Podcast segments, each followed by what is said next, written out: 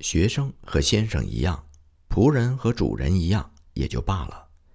马太福音十章二十五节。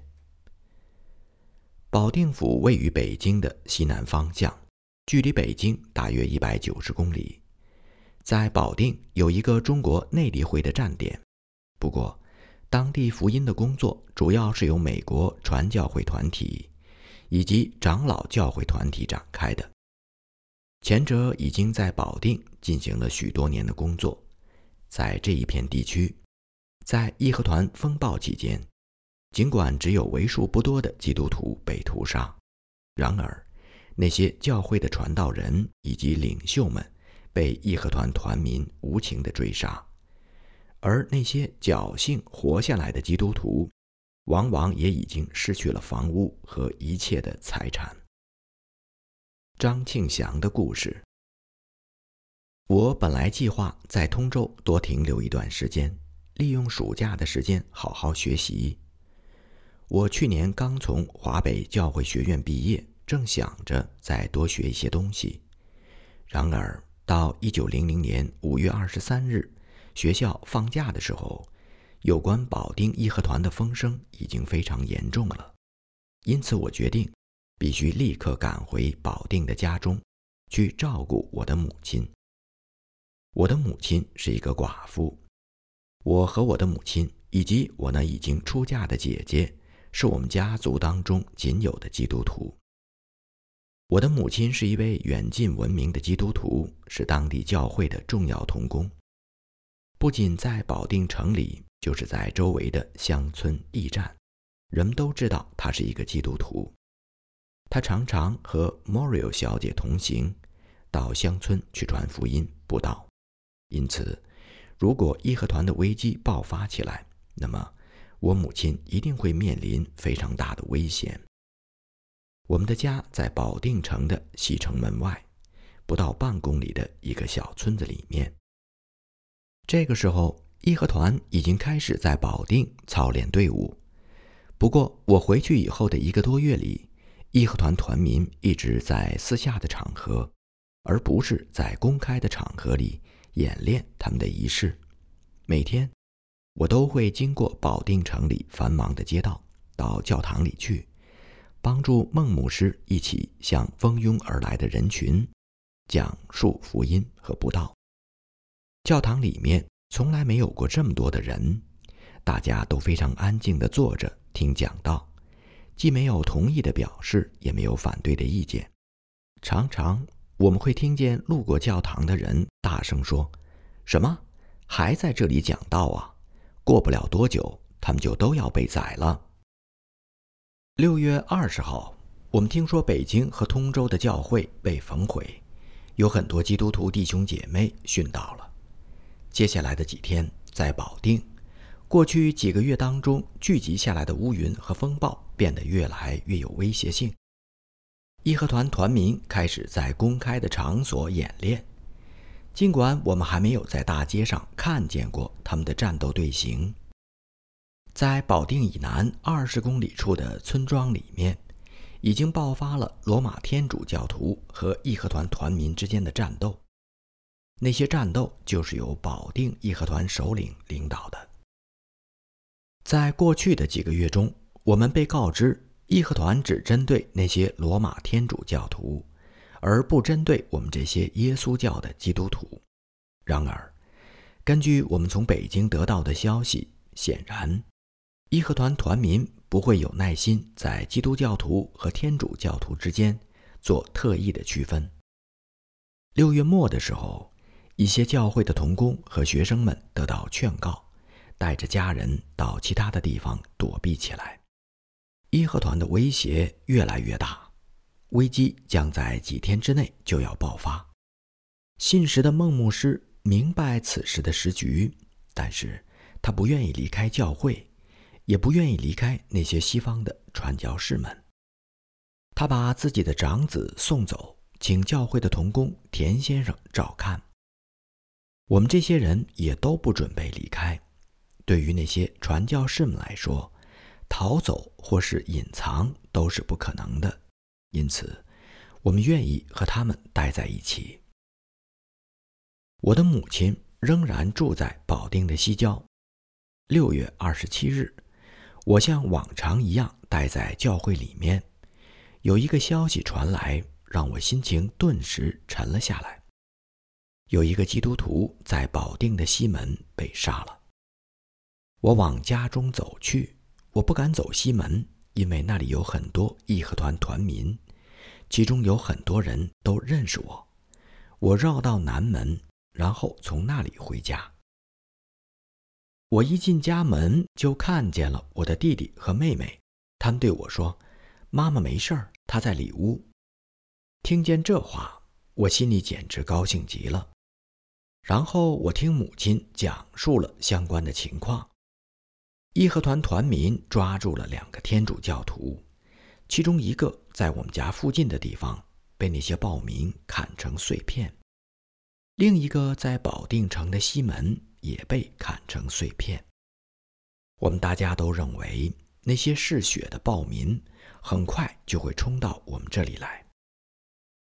我母亲让我弟弟和弟媳妇儿去邻居家躲藏，他对他们说：“你们不是基督徒，他们不会搜捕你们的。”然后，我母亲在院子里的树下铺了一个垫子，坐在上面。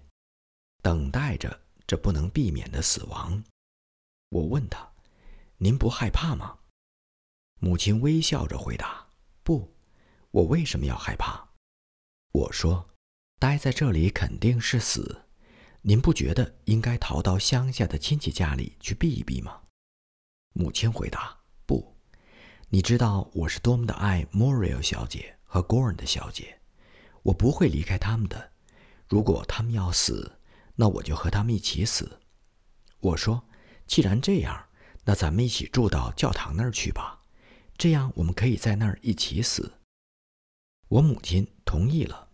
第二天一早，我们雇了一辆车，把我母亲载到了南郊我们的教堂。这时是六月二十八日，就在那天早上，田先生带着孟牧师的长子逃走了。我们的教堂是一个租来的地方，房主拒绝再租给我们，因为他害怕义和团到来会把这个地方烧掉。所以，我和孟牧师一起花了几个小时，把教会里面的书籍和家具等物品搬到了一个庙里。当地的长官允许我们使用那个地方，暂时储存这些物件。大约在下午三点钟，我对孟牧师说：“我有点饿了，现在我出去找些东西吃，然后就回来。”我走到南门，看见那里的旅店里住着成群成群的义和团团民。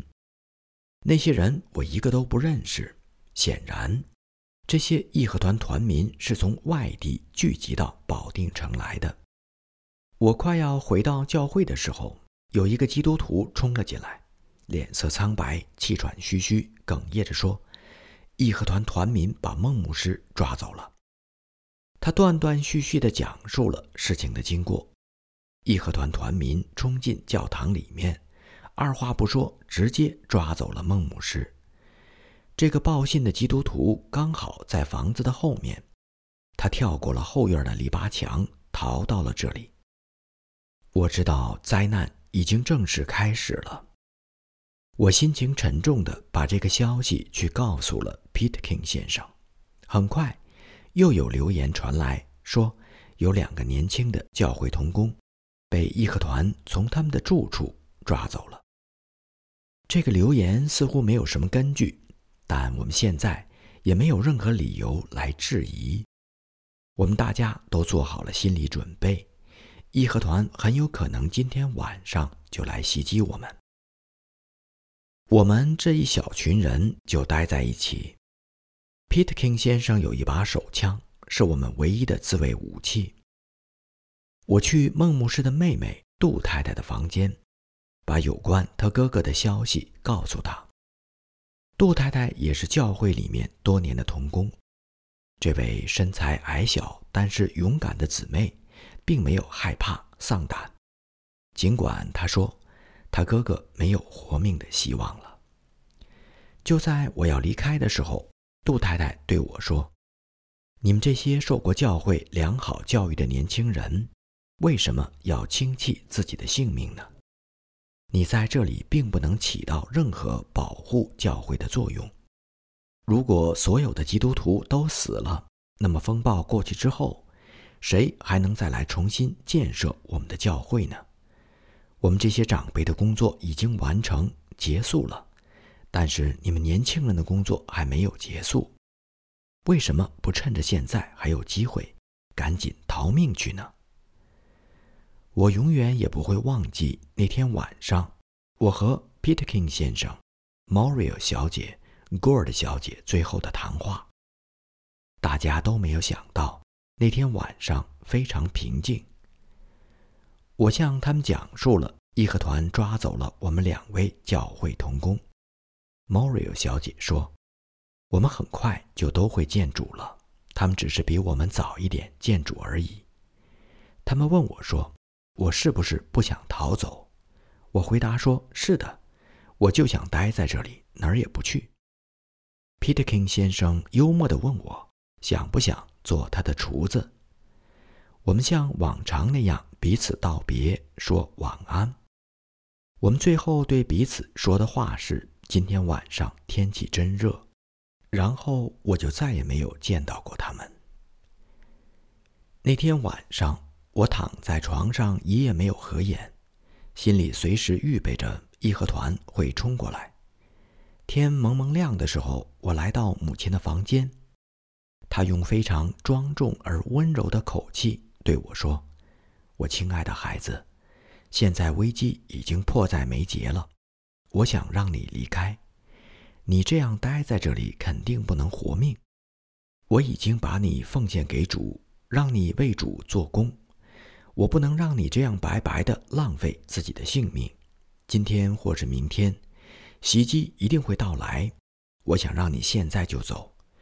如果你单言了，义和团可能马上就会把我们所有人都抓住杀死。昨天孟牧师被逮捕杀害的时候，你刚巧不在，这难道不是神的旨意吗？神要让你仍然在这个地上活着。我和母亲那分离的时刻是那么的痛苦，我在这里就不再讲述了。在义和团众人到来之前，我逃到了南郊，在那里有很多人都认识我。我回到家中。看见了我的妹妹，她一个人独自呆着。我问她说：“你不去教会那儿吗？”她回答说：“不，我就想死在家里。”但是你不能待在这里。我听见义和团团民们在城门楼上谈话，他们指着咱们家的方向说：“要来抓你和田先生，你赶快逃走吧。”我和妹妹告别的时候，她哭得非常厉害。我试图安慰她说：“如果是主的旨意，我们很快就会在这里再见面；如果不是主的旨意，那么我们也一定会在天国里再见面。”我离开家，过了河，雇了一匹毛驴，载着我走了几公里。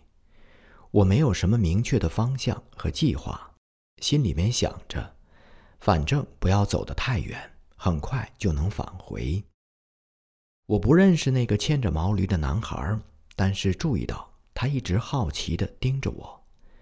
我们走了不到三公里，走进了武力村。我担心这个村里有义和团，就告诉那个牵毛驴的男孩不要进村子，让他沿着铁路线的方向走小路。他问我：“你为什么不走进村子的大路呢？你是基督徒吗？”我回答说。这不关你的事。等到了目的地以后，反正我会付你钱的，无论我是不是基督徒。我们走过那个地方之后，又走了一段距离，我把钱付给了牵毛驴的那个男孩，然后我准备自己向望图城走去。我估计那个男孩后来肯定回到武力村，向那里的义和团团民报信儿了。随后。有些人手里拿着武器，骑着马从我后面追上来。这些人一定是在大路上超过了我，因为我后来了解到，这些人比我先到达望土城几个小时。在路上的时候，我是怎么逃过这些人注意的？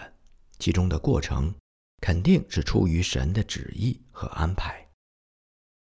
当时那个牵毛驴的男孩离开我之后，我独自一个人在热尘滚滚的大路上踉踉跄跄地走着，在我身后，一辆敞篷马车缓缓地驶了过来，车上拉着一个戴着手铐的囚犯。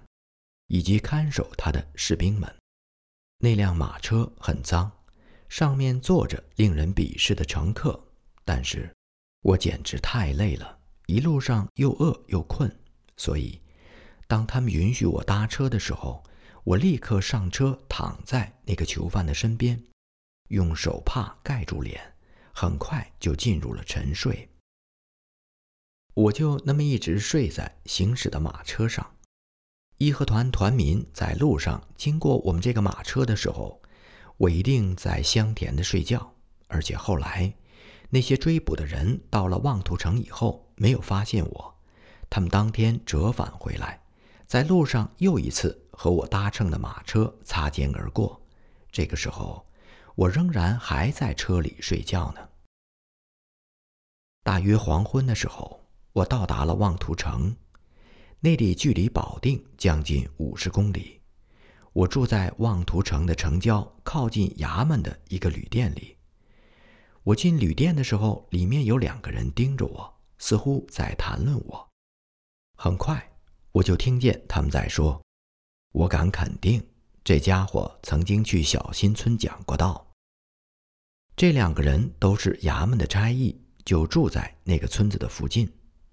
在那里有一个我们的教会，我虽然不认识他们，但显然他们认出了我，因此我在这个旅店里也不安全了。我走到望图城的南门，想看一看那一带有没有义和团团民。我走过去的时候，果然看见有一些义和团团民在城门口吃饭。我不敢耽搁，立刻转脸向反方向走去。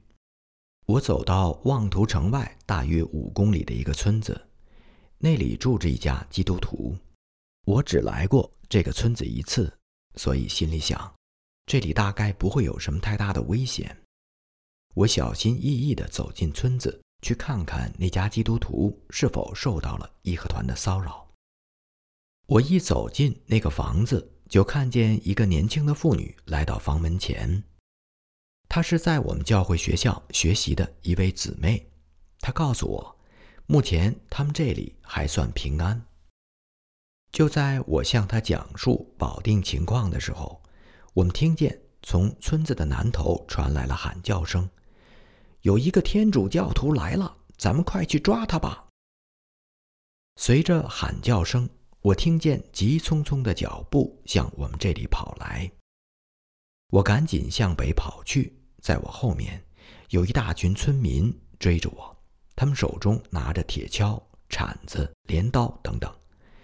他们并非是义和团团民，然而，他们是不是得到什么命令，不允许任何陌生人进入村子呢？我知道，如果我跑在大路上，一定会经过很多村子，那么，那些沿途的村民就一定会堵截我，把我抓住。因此。我穿过田地，摸索着，奔向铁路线的方向。那时幸亏已经是黄昏了，否则庄稼地里肯定有很多的人干活儿，而我也就肯定会被他们堵截住。我耳中仍然能够听见后面追赶我的人他们的喊叫声。我能跑得过他们吗？有一个人拿着铁锹，一直紧紧地追着我。差点用铁锹砍到我的后脚跟，我喊着说：“如果你再逼得太紧的话，我就要用石头打你。”我在前面跑，他们在后面追，就这样持续到天完全黑下来。我一直跑了五六公里，那些追我的人才彻底放弃了。但是我仍然不敢单言，我知道我已经在望图城被人认出来了，因此。不久，那些骑马的人就会重新来到望图城追踪抓捕我。不知道这是不是出于我的幻觉，在黑夜的风声中，我仿佛听见了马匹奔跑的马蹄声。那天晚上没有月亮，只有微弱的星光。不一会儿，黑夜当中开始下起雨来。我沿着铁路线向前走去。铁路线上的枕木是刚刚铺好不久的，下面垫着很多的碎石。如果是在白天，一个人可以在铁路线上轻松自如地向前行走，但是在晚上没有光线的情况下，走起来就非常的困难。我那疲惫的双脚几乎每走一步就会被锋利的碎石扎到。这时，就在我前面的路上，有一阵阵的奇怪的光线从天上照射下来。我终生也无法忘记那个情形。一整夜，在我道路的正前方，在天际线的云中，有闪电雷鸣，闪电的强光一阵一阵的持续的照射下来，几乎每次闪电都照射我前面几公里的路程。使我能够清晰地看见前面的铁路线，并使我疲惫的双脚能够避开那些锋利的碎石。这就好像是神的手指，在指引我、牵引我，一直走向前面的路。在那天夜里，假如有人持续追捕我的话，那么那些闪电就会暴露我的行踪。但是没有假如。在天亮以前，我终于看见了远方的保定城的城墙。你能想象我当时逃难的困境吗？整整两天两夜，我走了一个来回将近一百公里，没有吃任何的东西。我的鞋已经被磨成了碎片，早就不知道丢在什么地方了。我的袜子也破得不成样子，双脚流着血。五个脚趾的指甲都脱落了，我的腿肿得非常厉害，疼痛难忍。我不忍心让妹妹看见我这个悲惨的样子，于是就先到村里面一个亲戚的家里。我的亲戚看见我的时候，简直不知道该为我的样子悲哀还是为我高兴。他们之前听说我已经被武力村的义和团团民给杀了，他们说。你不能在这里待着，我回答说：“我一步也走不动了。如果我非死的话，就让我死在这里吧。”说着，那极度的疲劳和困顿让我扑通一声躺在地上，一动也不能动了。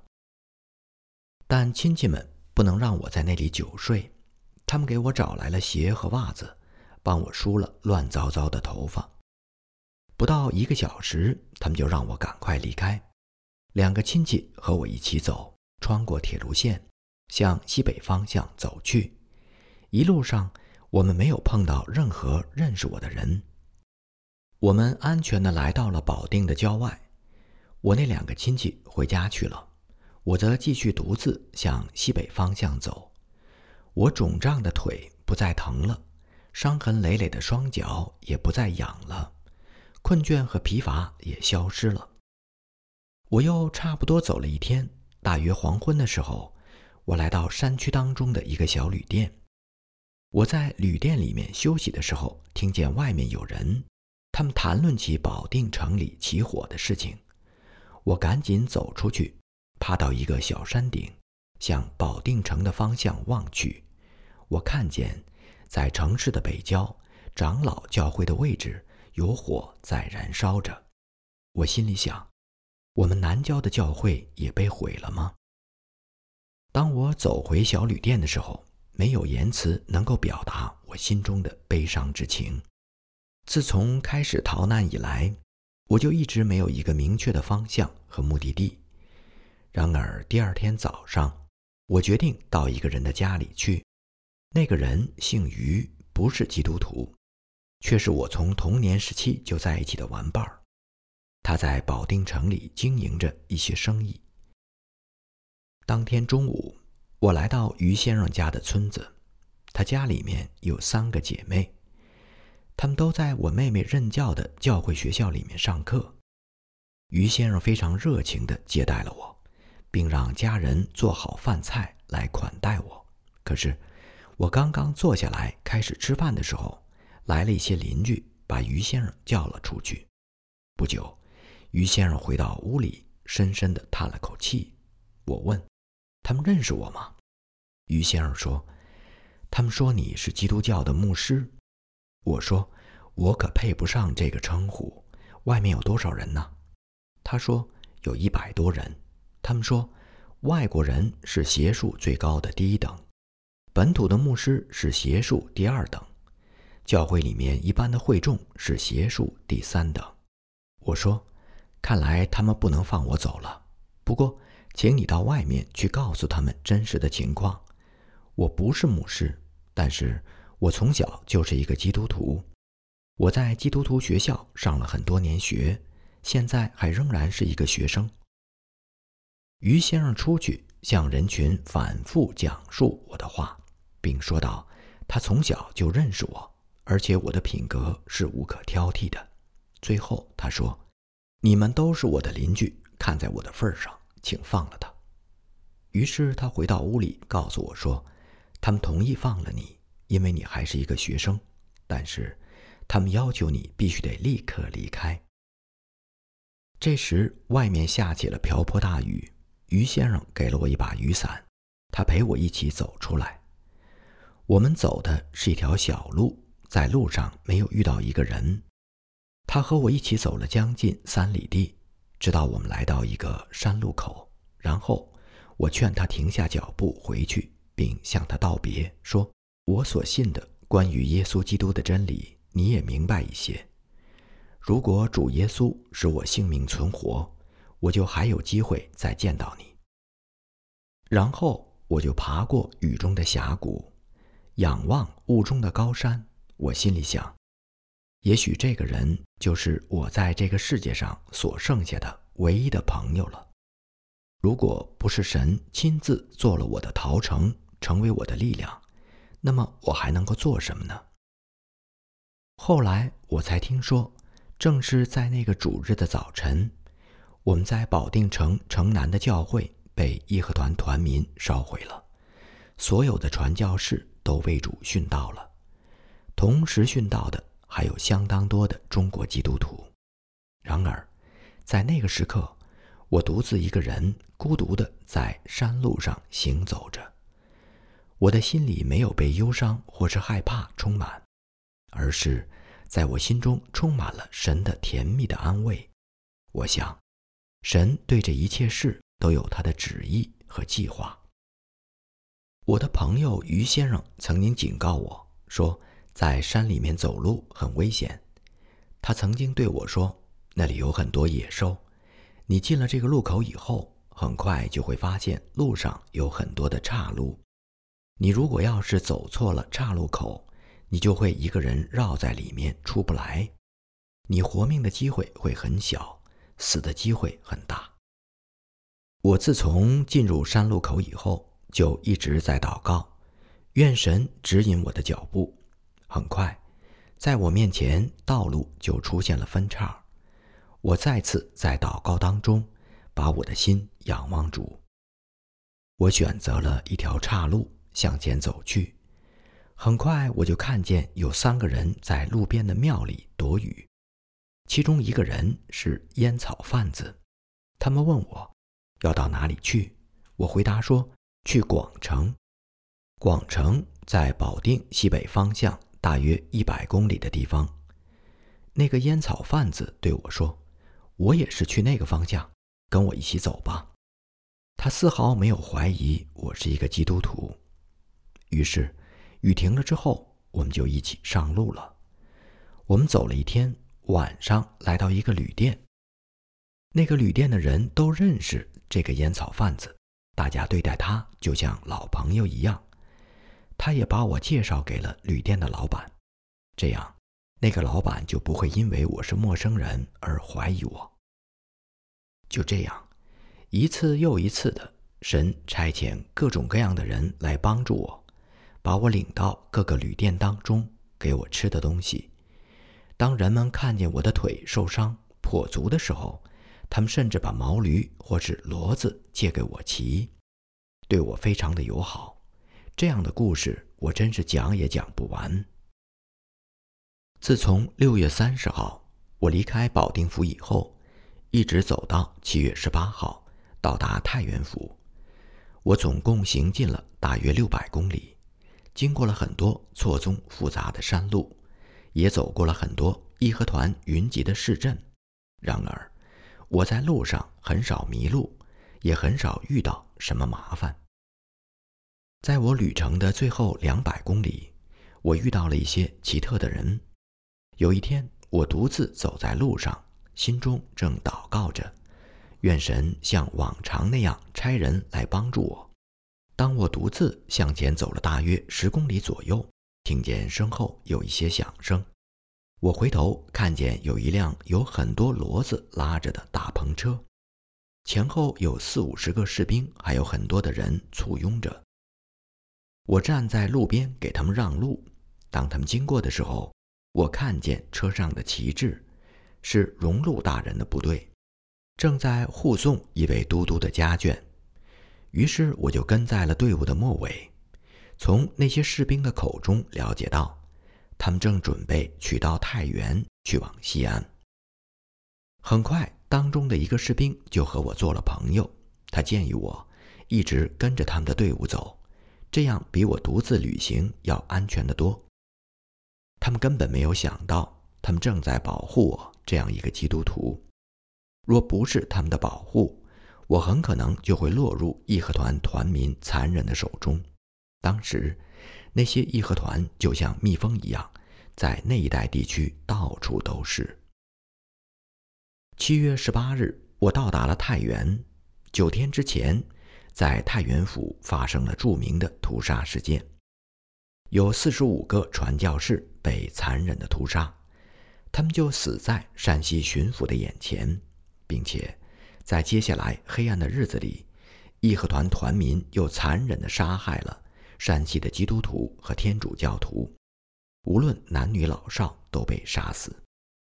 我刚到太原的时候还不知道这些情况。我来到太原的东门，看见有十几个义和团的团民拉着一个天主教的姊妹，准备去行刑。因而我知道，义和团大概已经学习了整个太原。我进入了城的东门，这时没有人注意到我。在太原城里的东大街上，布满了整齐着装的义和团团民，他们排着战斗队形，旁边有很多群众在围观看热闹。街上的每一个商店门口都站着一个人，手里拿着刀。当义和团团民经过的时候，那些在商店门口拿刀的人就对义和团行礼表示尊重。我向旁边的人打听。这些义和团要去哪里？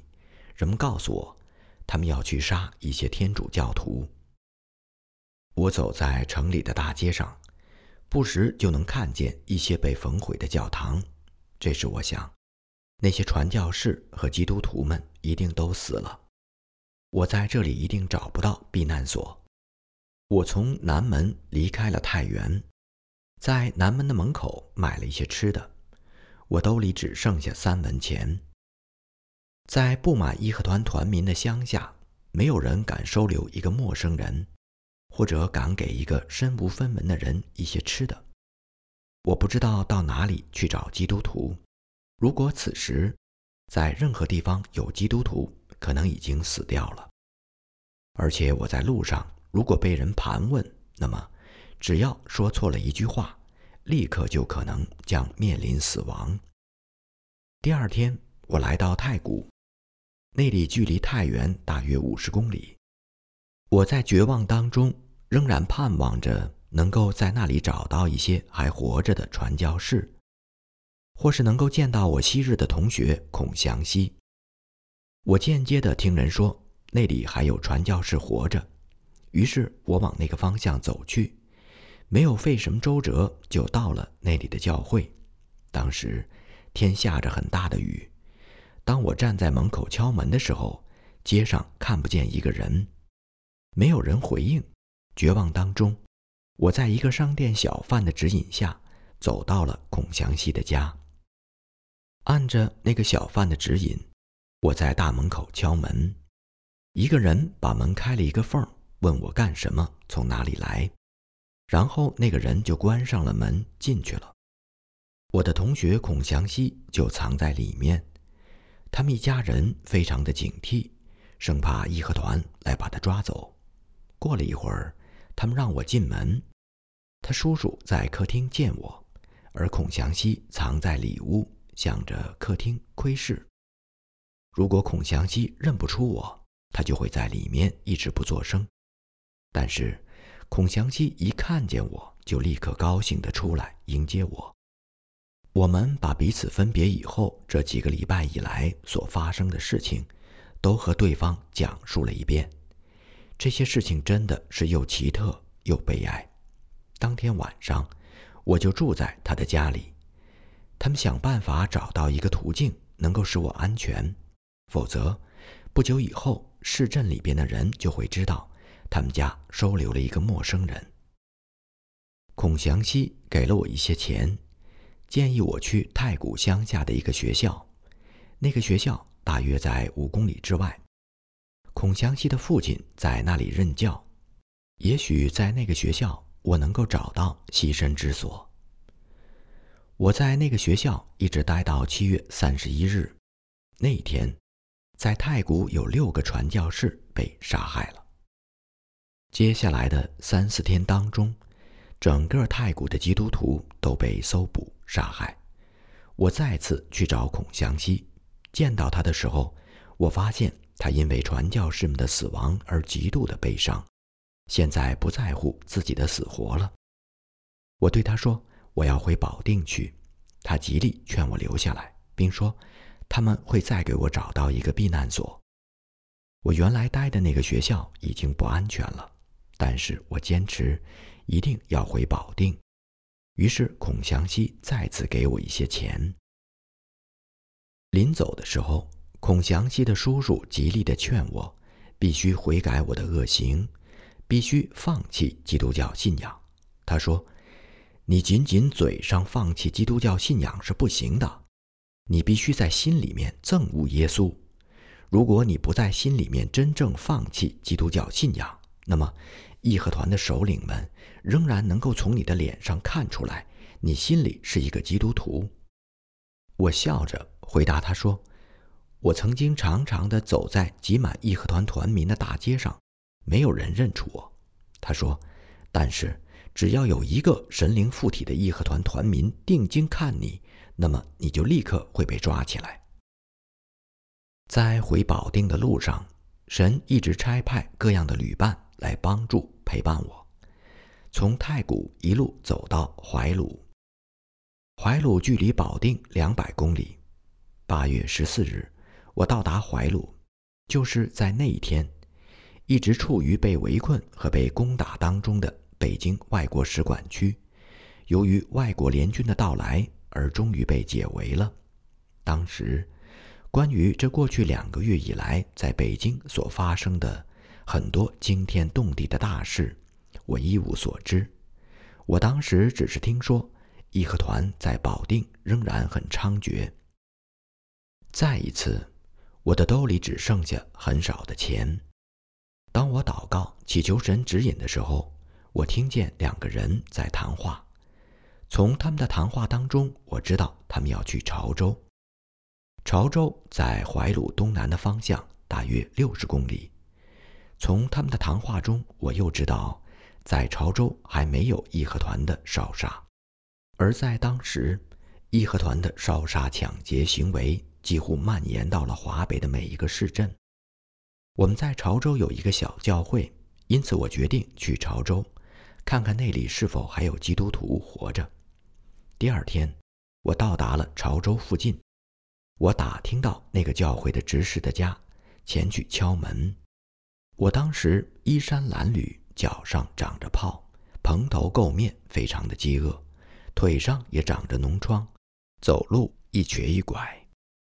然而，那位执事真的是一位好心的撒玛利亚人，他接待了我，他告诉我当地的官员非常好，因此当地政府压制了本地义和团的行动。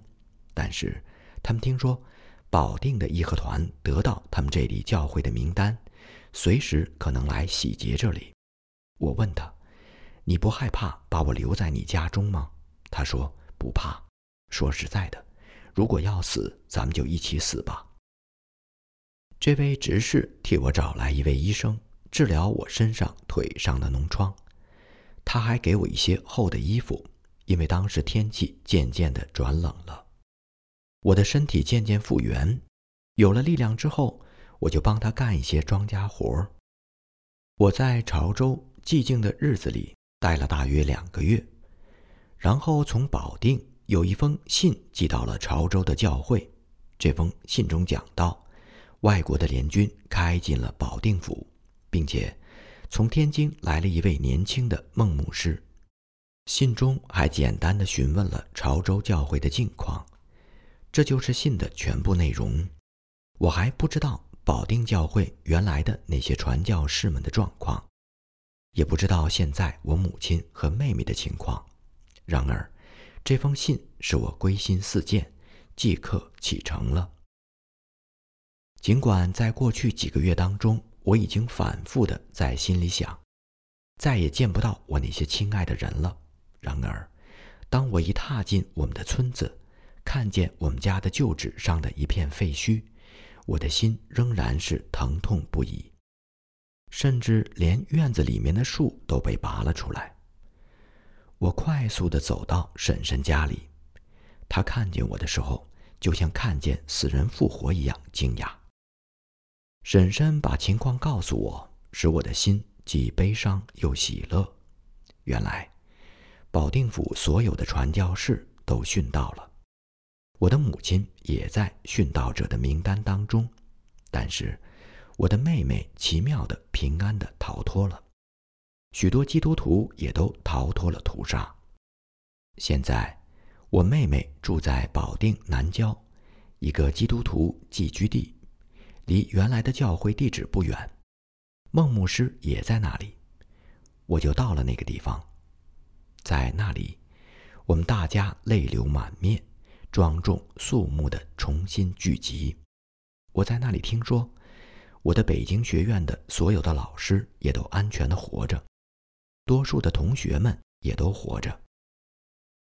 当我回到北京的那一天，那是何等感恩的日子！我的同学们和老师们都曾经听说我逃到山西，然而几个月过去了，没有人会想到我仍然到现在还活着，而且还能够在北京和他们大家重聚。张太太的故事。张太太是在为一家传教士做保姆之后，第一次勇敢地向人传讲耶稣基督和福音。他的恩慈的品格以及在福音真理上的热心，使他为主赢得了很多灵魂。他的长子和长女已经成年，小女儿和幼子庆祥，在很小的时候就被送到教会学校里面读书。庆祥长着圆圆的脸，明亮的眼睛，是守寡多年的张太太心中的喜乐和安慰。庆祥思维敏捷。在主里面爱心成长着，他在教会学校里面已经读了多年的书，升到了高年级。张太太把庆祥奉献给主，她盼望着有一天庆祥能够成为一名牧师，引领神的百姓。十一年来，张太太一直帮助着 Morio 小姐走遍乡村田野，在乡村当中。他们挨家挨户地传讲主的福音救恩。张太太非常热爱 Morio 小姐。Morio 小姐是一位有耐心和爱心的人，而张太太的真诚、热忱和信实，也为 Morio 小姐分担了许多工作，成为他得力的助手。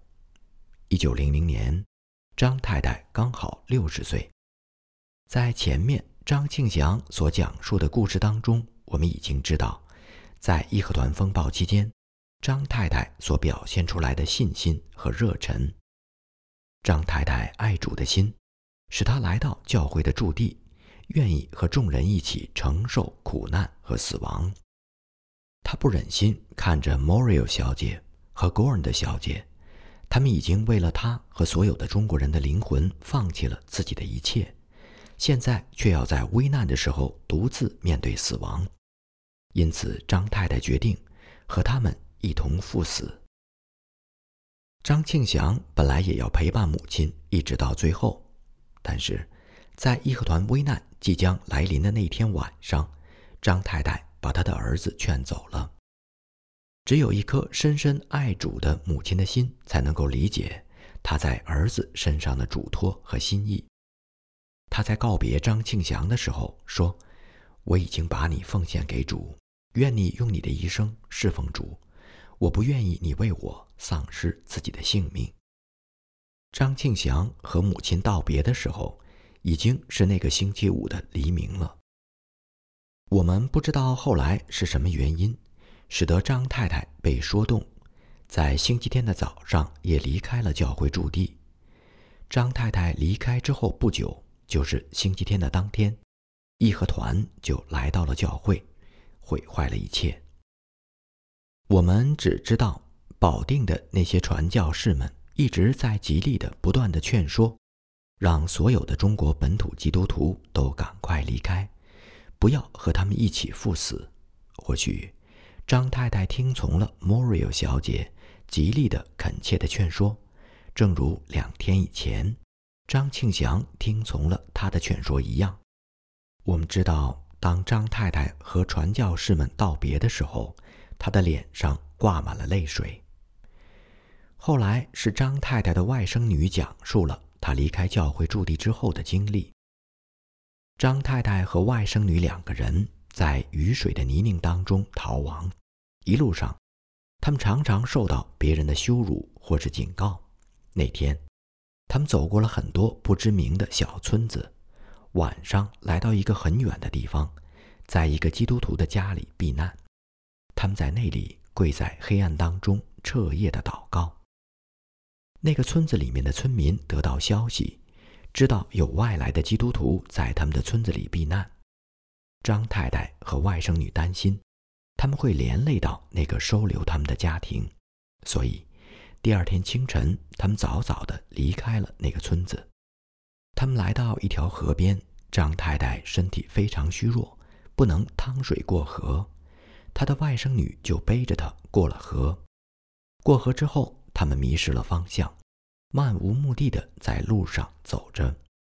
一个人碰到他们，假意许诺会招待他们，把他们带到了他的家中。当那个人到家之后，他的态度就变得非常的恶劣，不断的盘问张太太和他的外甥女，并且威胁他们。最后，他抢走了他们身上的每一文钱。第二天早上天一亮。就把他们赶走了。在困顿疲乏当中，他们扭头向保定走回去。路上，他们遇见了一个朋友，这个朋友做他们的向导，为他们领路。他们走到保定西郊的时候，已经天黑了。他们就疲乏地坐在邻居的院子里休息。